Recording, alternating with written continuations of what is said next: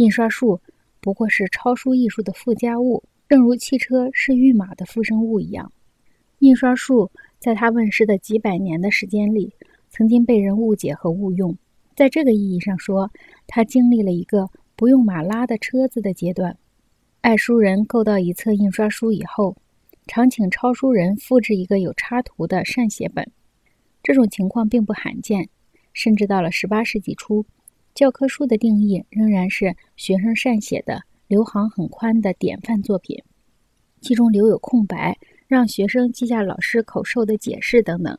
学生的笔记写在行间空白中。出自牛津英语词典。印刷术问世以前，各级学校中的许多时间就花在制作这样的课本上，教室动辄变成评注书籍的善写室，学生兼编辑和出版任务于一身。于是，图书市场成为货物稀缺的旧货市场。印刷术既改变了学习过程，又改变了市场买卖过程。书籍是最早的教学机器。也是最早大批量生产的商品。由于印刷术使书面词语增值和延伸，所以它揭示并大大拓展了文字的结构。今天，由于电影和电讯加速了信息运动，印刷词语的形式和结构，正如一般机械的形式和结构一样，宛如挺立海边让海水冲刷的枯枝。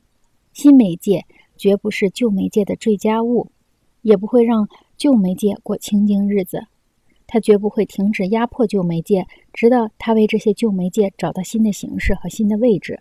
善写书籍的文化就曾经维持教育里的口耳之学，高层次的口耳之学又叫做经验哲学。